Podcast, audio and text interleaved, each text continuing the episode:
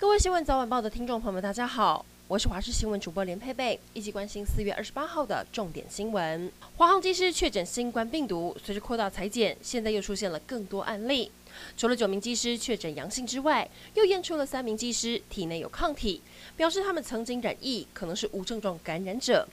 国内专家表示，很可能是本土感染，因为疫情持续了一年多，却在最近连环爆出个案。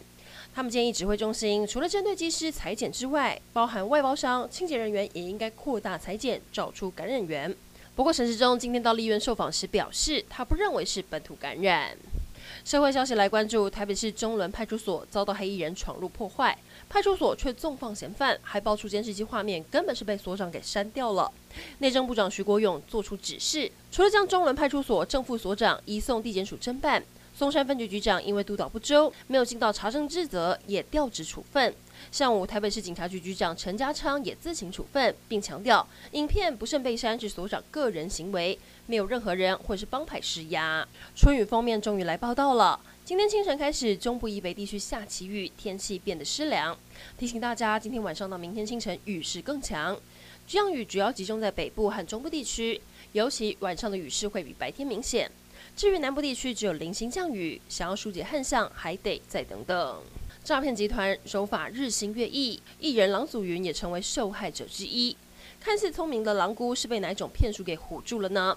他说他收到自称中华邮政的关税缴纳通知，说他包裹要付关税，跳出了银行页面，请他输入卡号。因为界面非常的逼真，他想都没想就按照指示支付。没有多久，他就收到了银行通知，差点损失十三万。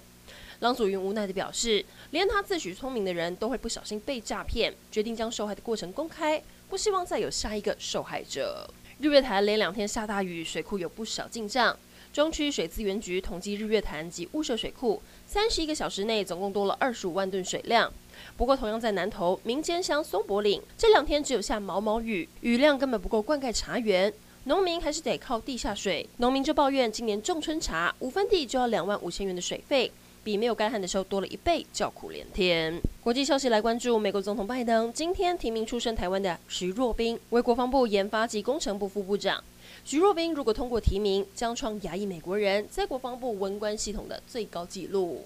好，来关注全球去人数早已突破一点四亿人。纵观全球疫情，美国的确诊人数仍居第一，印度第二，第三是巴西。印度疫情依旧不乐观。从上个星期二开始，已经连续六天单日确诊病例破三十万例，疫情急速恶化，也让民众不安地抢夺医疗物资，还掀起了一股出国躲避疫情的风潮。就宝莱坞明星富豪砸钱包私人飞机举家飞离印度。还要来关心中国海军航舰辽宁号等六艘护卫舰，周一晚上创下了这个月第二次穿越日本宫古岛周边海域前往东海，过程中中方还出动直升机飞到钓鱼台列屿上空，日本自卫队紧急派出战机回应。而日本外务大臣茂木敏充公布的外交蓝皮书当中，更表示强烈关切中国在东海以及南海的军事扩张，将中国外交部发言人大骂日本恶意抹黑中国，干涉中国内政。